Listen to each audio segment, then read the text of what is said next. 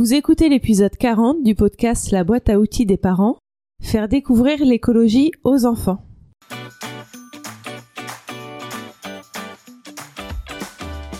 Bonjour, je m'appelle Juliette Cerceau et je suis ravie de vous accueillir sur la boîte à outils des parents.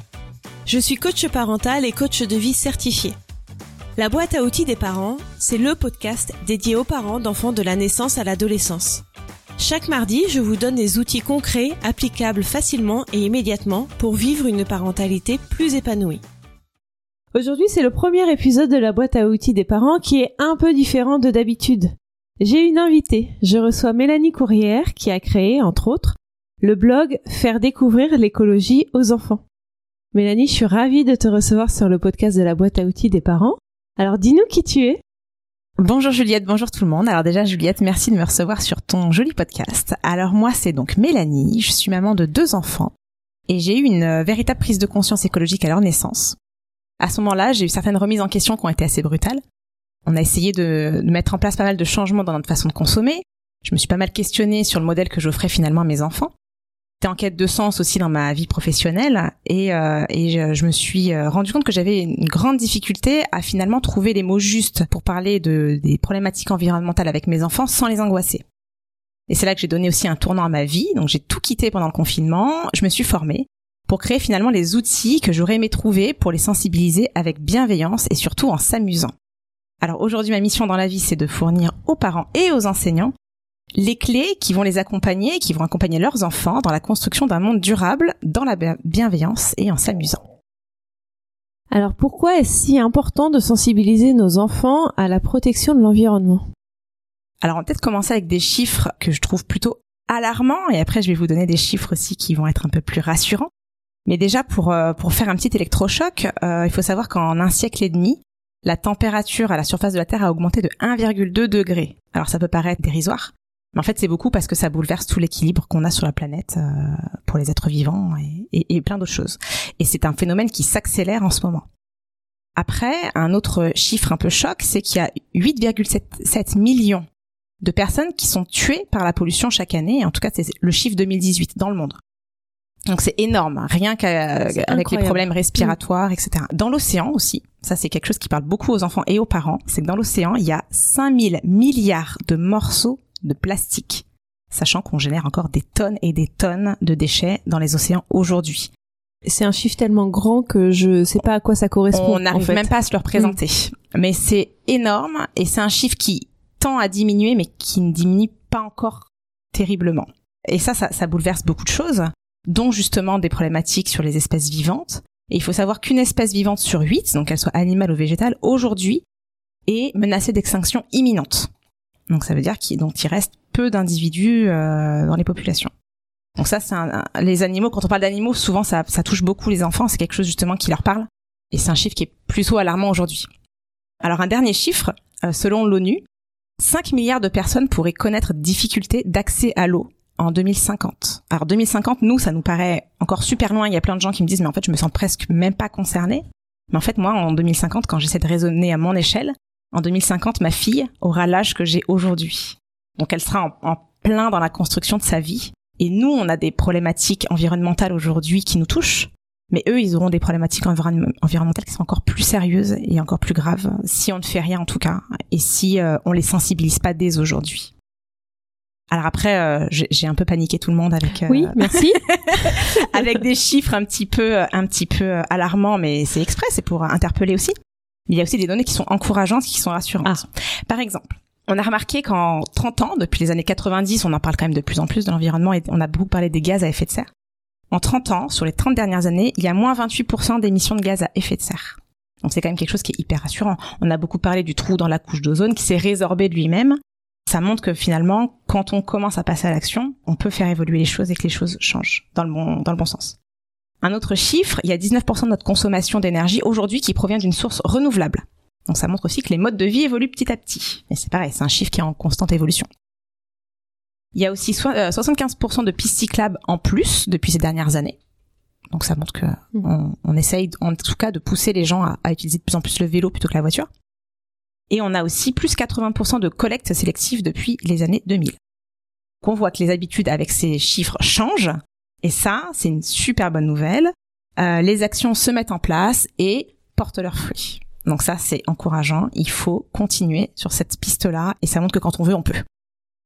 Donc voilà. Et tout ça pour dire, pour répondre à ta question initiale, Juliette, euh, pourquoi c'est si important de sensibiliser nos enfants si tôt, après tout, c'est que bah, c'est leur génération qui va être décisive sur l'avenir de la planète. Et vraiment, ça va vraiment l'être. Et qu'en fait, nous, déjà, en tant que parents aujourd'hui, on a un rôle à jouer pour commencer à les sensibiliser, pour que quand ils auront l'âge de, de, de, porter, de, de, prendre de vraies décisions avec des décisions qui vont porter des fruits, bah, ils soient, ils aient toutes les clés en main euh, pour le faire. Ok, alors moi j'ai froid dans le dos maintenant. Ah, désolée. Donc comment ne pas tomber dans l'anxiété et comment faire en sorte que nos enfants ne soient pas anxieux par rapport à tout ça? Alors, l'éco-anxiété, c'est un, un, sujet super vaste. Je vais essayer d'être brève. Alors, pour moi, déjà, le co-anxiété, c'est un état qui est normal. C'est un état qui nous prouve qu'on a conscience. On entre en conscience de, de ces problématiques environnementales, et donc, du coup, c'est une bonne chose. Après, il faut faire la différence entre l'éco-anxiété, qui va nous pousser à l'action et qui va être bénéfique, et l'éco-anxiété qui va devenir pathologique et qui va au contraire mm. freiner nos actions et produire l'effet inverse de, de ce qu'on cherche en fait. Donc ça, il faut faire attention à ça. Après, moi, je suis persuadée que l'éco-anxiété peut avoir un, un, rôle sur notre bien-être. Par exemple, euh, pour prendre l'exemple de l'homme des cavernes, l'anxiété a eu un, un, rôle sur son évolution, puisque quand il s'est rendu compte qu'il était en présence de bêtes sauvages, eh bien, il a mis des choses en place pour lutter contre ça, le feu et des moyens défensifs. Et finalement, son anxiété l'a aidé à se protéger et à mettre des actions en place. donc pour moi, l'éco-anxiété, c'est un petit peu pareil, elle joue un peu le, même euh, rôle. Et alors comment ne pas tomber dans cette éco-anxiété? Alors déjà pour les plus jeunes, bah, il va pas falloir la créer, cette anxiété. Donc il va falloir aborder un peu ces problématiques sous l'angle de la bienveillance, sous l'axe du jeu. Moi, c'est beaucoup ce que je fais avec les miens. Il y a plein de moyens en fait pour les sensibiliser euh, dans la bienveillance. C'est déjà de leur apporter des informations qui sont claires, mais aussi adaptées à leurs âges. Il y a des choses qui sont de toute façon trop jeunes pour comprendre aussi et qu'il faudra aborder plus tard. Et puis après, les sensibiliser déjà au quotidien, mais de manière super ludique, avec des petites activités. De quand on crée quelque chose avec euh, avec un emballage, bah en fait c'est déjà un geste pour la planète parce que bah, c'est un objet neuf qu'on ne qu'on ne consomme pas. Et il y a plein de petites choses comme ça qu'on peut mettre en place qui sont super simples. Et après avec les plus âgés, bah quand ils vont être, quand ils vont avoir un peu ce sentiment d'éco-anxiété, c'est normal en fait. Ils vont se rendre compte qu'on est à la fois victime et coupable. Donc c'est super dur, mais déjà il va falloir les rassurer, leur dire que c'est normal de traverser ces émotions-là et puis aussi de les apaiser. Et en fait, en apprenant à comprendre pourquoi et comment lutter contre ça, bah finalement, ils vont devenir acteurs et ils vont eux-mêmes lutter contre leur éco-anxiété parce qu'ils vont être, euh, ils vont être acteurs de leur vie. Comment nous, parents, peut-on aborder le sujet de l'écologie et de la préservation de l'environnement avec nos enfants? Parce qu'après tout, ils sont petits et comprennent pas forcément tout. Alors, déjà, il faut qu'ils aient conscience. Parce que quand on est tout petit, on est hyper euh, égocentré on ne, voit que soi et son, monde euh, proche. Donc déjà, il faire prendre conscience de notre existence et du monde vivant qui nous entoure. Et puis je vous disais tout à l'heure, apporter une information claire et adaptée à l'âge des enfants est quand même capital et de nuancer leurs responsabilités. Et par exemple, tout simplement d'aller faire une balade en, forêt, d'observer, d'écouter, de comprendre par soi-même ou avec des livres, bah déjà c'est un très grand pas pour euh, pour parler d'écologie à nos enfants quand, euh, enfin sans qu'ils s'en rendent compte. En fait, c'est avec des moyens qui sont à notre portée euh, facilement et peut-être pas quotidiennement, mais quasiment. Ouais, quasiment. Quasiment, parce qu'à la mm. maison, quand on fait du tri sélectif, on l'explique pas à nos mm. enfants. Mm. Et en fait, c'est déjà un geste. Quand on va en forêt, euh, juste le fait d'observer de, les arbres. Moi, mon fils, je sais qu'il y a une époque où il voulait arracher les feuilles. Et juste lui expliquer, en fait. Et ça, c'est tout simple. Mais finalement, il y a des choses même qu'on fait aujourd'hui et dont on se rend pas compte, tout simplement. Oui, c'est vrai. Et alors, on leur demande beaucoup de choses à nos enfants. Comment ne pas être toujours sur leur dos avec cette préoccupation en plus? Comment se faire en sorte que l'écologie soit fun et que nos enfants aient envie de faire des efforts pour protéger l'environnement Alors déjà, moi je le disais tout à l'heure, je suis convaincue que la clé pour parler de problématiques graves, pas forcément d'environnement, d'écologie, mais de toutes les problématiques, on peut leur en parler, mais la clé va être le jeu. Il va falloir leur apporter des choses de façon ludique, voire détournée apprendre à comprendre, euh, ça se fait pas forcément euh, derrière un, livre super strict euh, et qu'on peut faire via plein de choses. Par exemple des balades dans l'extérieur, des jeux, etc.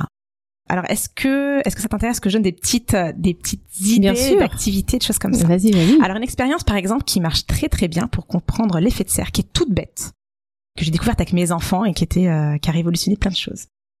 C'est de prendre deux verres d'eau. On les remplit avec la même eau qui a la même température. On va les mettre côte à côte au soleil. Sur l'un de ces verres d'eau, on va mettre un saladier en verre. Ou on va le recouvrir avec quelque chose. Voilà. On va laisser ces verres d'eau une heure, deux heures au soleil. On va revenir après, on va enlever le saladier et on va demander à, à notre enfant ou nos enfants de mettre leurs doigts dedans. Et là, ils vont constater que les deux verres d'eau n'ont plus la même température. Pourtant, ils sont restés au soleil, les deux, ils étaient juste à côté. Ils vont se rendre compte qu'avec le, verre d'eau sur lequel était le saladier, on va avoir une eau qui est beaucoup, avec une température plus élevée. Enfin, qu'on mhm. peut, en tout cas, sentir facilement. Et en fait, ça, c'est leur expliquer bah, l'effet de serre, la pollution, qui fait l'effet de serre, mhm. et qui va finalement contenir la chaleur autour de la Terre. Et ben voilà, donc là, on, on arrive à se représenter l'augmentation de la température à la surface de la Terre. Donc ça, c'est une expérience toute bête. Mais c'est hyper parlant. Bah oui, et puis avec des choses qu'on a à la maison. Oui, oui, oui. Hmm Donc ça, c'est une première activité, une première idée d'activité à faire avec les enfants toute bête. Une autre idée, euh, quand on dit on va faire une balade dans vos forêts, on va observer. Moi, avec mes enfants, j'aime beaucoup faire des chasses aux couleurs. On prend une boîte d'œufs, on met des, des on, colorie le fond avec une couleur. On va en forêt et on essaie de trouver un élément qui va correspondre à chaque couleur. Et là, ils vont se rendre compte de la diversité, de la biodiversité, de la nature qui est hyper riche, à la fois qu'il faut protéger, c'est-à-dire qu'il faut pas arracher, etc. Le but c'est juste d'observer les couleurs. Et ça c'est une activité toute bête, mais qui plaît aussi beaucoup aux enfants et aux parents. Après lire des livres, oui. tout simplement. Ça c'est tout bête, mais il y a aujourd'hui beaucoup de livres qui mm. peuvent parler de cette mm. thématique-là. Et des activités, je le disais tout à l'heure, euh, d'upcycling, c'est-à-dire de se dire, les enfants ils aiment beaucoup faire des activités manuelles. Donc souvent on se précipite dans les boutiques pour acheter plein de matériel. Et en fait le matériel on n'a pas besoin. Par exemple, en ce moment c'est la mode des cartes à gratter. Je sais mhm. pas si tes enfants. Oui. Voilà. Les miens aussi, ils adorent ça. Et en fait, un truc tout bête, c'est qu'on peut récupérer, par exemple, un emballage de paquets de gâteaux ou de paquets de céréales. On va soit prendre le côté cartonné, soit directement prendre le côté un peu euh, plastifié, plastifié mm. verni avec de la couleur en dessous. Donc, s'il n'y a pas cette couleur, prenez le, carté, le côté cartonné et on va le recouvrir avec plein de couleurs de pastel gras. On va le totalement recouvrir la surface avec du pastel gras de plein de couleurs. Ou alors prendre directement le côté verni. Et ensuite, on va faire un petit mélange magique trois doses de gouache noire avec une dose de liquide vaisselle. On mélange tout, on tartine notre support du coup cartonné avec cette peinture.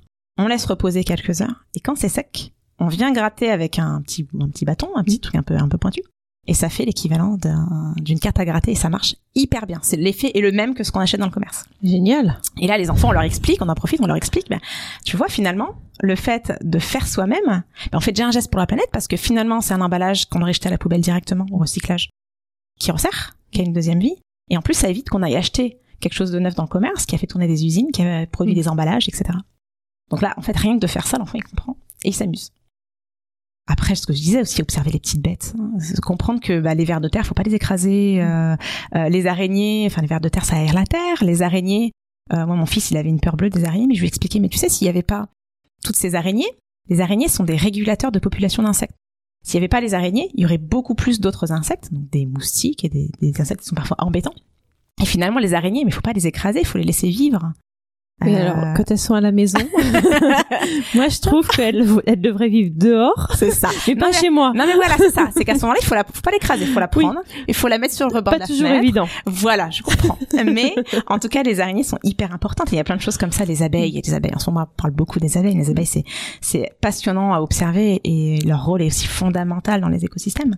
On en parlait aussi tout à l'heure prendre le vélo plutôt que de la voiture. Les enfants, ça les éclate de se dire je vais à l'école en vélo. Et c'est déjà un super geste. Et leur expliquer pourquoi. Et puis aller à la ferme cueillir des fruits et légumes de saison et leur expliquer aussi pourquoi les légumes de saison qui sont produits localement, localement c'est important, etc. Donc c'est des trucs, des activités toutes bêtes, mais finalement qui qui sont hyper importantes et qui leur apprennent beaucoup de choses. D'accord. Et toi, tu as créé un abonnement. Alors explique-nous un peu, tu, tu en parleras beaucoup mieux que moi. Alors moi, du coup, quand justement j'ai eu ma prise de conscience écologique avec mes enfants, j'étais à la recherche de, de solutions un peu toutes faites que j'ai pas trouvées, qui n'existaient pas à l'époque. Et aujourd'hui, maintenant que je suis lancée un peu dans cette activité-là, ce qu'on me dit souvent, c'est que les parents et les enseignants aussi, bah finalement, ils ont envie de parler de ça avec leurs enfants, mais ils savent pas comment faire. Ils savent pas comment faire. Comme ils ont pas le temps, et même des mm. fois, ils ont pas les connaissances. Et moi, c'était mon cas il y a quelques mm. années. Ils ont pas les connaissances. Et moi, en fait, donc, je me suis lancée, je me, je me suis formée aussi. Et du coup, j'ai créé les outils que j'aurais voulu trouver il y a quelques années. Et c'est pour ça que déjà, dans un premier temps, j'ai lancé mon blog, qui regorge de pas mal de, de, de, choses déjà quand on veut quand on veut faire des choses avec ses enfants, des, des conseils, des activités, des explications ludiques et simples. Et il y a, il y a quelques mois, j'ai créé une offre qui est beaucoup plus structurée, euh, qui se présente sous forme d'abonnement mensuel ou de kit, dans lesquels on va euh, aborder chaque mois ou dans chaque kit une thématique. Donc ça va être le réchauffement climatique, les petites bêtes, l'eau, l'importance de l'eau, euh, les océans, euh, etc. Et en fait, chaque mois, on va avoir des fiches ludiques et des vidéos pour comprendre comment ça fonctionne. Et ensuite, derrière, on va faire plein d'activités avec les enfants pour explorer, mais en s'amusant.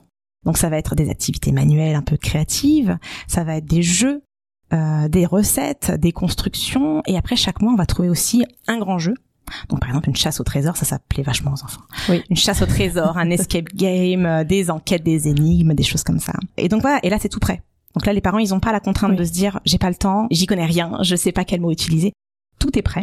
Il suffit de trouver le temps de le faire, en fait. C'est ça, Et voilà. c'est facile. C'est tout. C'est le plus facile. Il faut se bloquer une heure par Mm. semaine presque en se disant je sais pas le mercredi matin on fait ça et après les enfants le pire c'est qu'ils vont avoir plein d'idées pour euh, pour eux-mêmes développer et, et faire des choses par eux-mêmes mais euh, le plus dur c'est de se dire je prends le temps de parler de cette thématique avec les enfants tout à fait Ouais, mais en même temps, ça les occupe. Donc nous, on est content quand Oui. nos enfants sont occupés. Et euh, pour avoir essayé, j'ai constaté que mon fils, de lui-même, ensuite, il va dire ah c'était comme dans la vidéo, euh, je fais ça comme dans comme c'était dans la vidéo. bah oui c'est chouette Et C'est super Ouais, ouais. c'est un c'est un super geste qu'il a appris en fait. et c'est des bons réflexes Exactement. et en fait ils s'en rendent pas compte puisqu'ils font ça sous la forme du jeu ça. et en fait petit à petit ça va cheminer aussi ils vont grandir et euh, et ce process là va cheminer et le but en fait c'est tout simplement que eux et les billes, même si on leur transmet ces billes-là de façon inconsciente, et les billes, plus tard, elles soient armées pour affronter de vraies problématiques qui vont vraiment s'imposer à eux quand ils seront Mm. plus grands et qui vont être de capital dans le Mm. dans l'avenir de la planète en fait. Eh ben merci beaucoup Mélanie d'être Avec venue plaisir. euh, sur euh, la boîte à outils des parents pour nous parler de ce sujet hyper important qui me passionne, hein, je dois dire, mais qui est aussi un peu anxiogène pour moi. Alors où est-ce qu'on peut te suivre, euh, où est-ce qu'on peut te retrouver, Mélanie? Alors sur mon blog, donc faire découvrir l'écologie aux enfants.fr. Et puis après sur les réseaux sociaux, alors euh, à chaque fois sous le même nom, euh, sur euh, Facebook, sur Instagram, sur YouTube, et puis euh, sur mon podcast faire découvrir l'écologie aux enfants. Et je mettrai tous les liens évidemment dans les notes de l'épisode pour qu'on te retrouve plus facilement. Super, merci. Merci Mélanie. Au À revoir. bientôt. Merci pour votre écoute. Vous retrouverez toutes les notions utiles sur le site internet BAO comme boîte à outils, baodesparents.com. Et vous pouvez vous inscrire à la newsletter pour être notifié chaque semaine des nouveaux épisodes et pour télécharger mon guide gratuit des 5 règles pour arrêter de crier sur ses enfants. Je vous offre également la liste des émotions que j'ai élaborées pour développer votre vocabulaire émotionnel. C'est la première étape pour pouvoir ensuite mieux accueillir vos émotions et celles de vos proches, à commencer par celles de vos enfants. Sachez que vous pouvez également me suivre sur Instagram sous le nom BAO des parents et sur Facebook sur la page La boîte à outils des parents. Si vous avez aimé cet épisode, n'hésitez pas à me le faire savoir en déposant un avis 5 étoiles sur Apple Podcast. C'est vraiment ce qui va permettre à la boîte à outils des parents de remonter dans l'algorithme de recherche. C'est donc le meilleur moyen de me soutenir et de permettre à d'autres auditeurs de retrouver ce podcast plus facilement. Enfin, et après j'arrête, Sachez que si vous voulez vivre dès maintenant la vie à laquelle vous aspirez, je propose un accompagnement personnalisé, peu importe votre besoin, que ce soit dans votre vie familiale, professionnelle, personnelle ou même sentimentale. Je vous offre un rendez-vous découverte de 30 minutes qui est gratuit et sans engagement. Vous trouverez toutes les informations sur mon site internet baodesparents.com. À mardi prochain!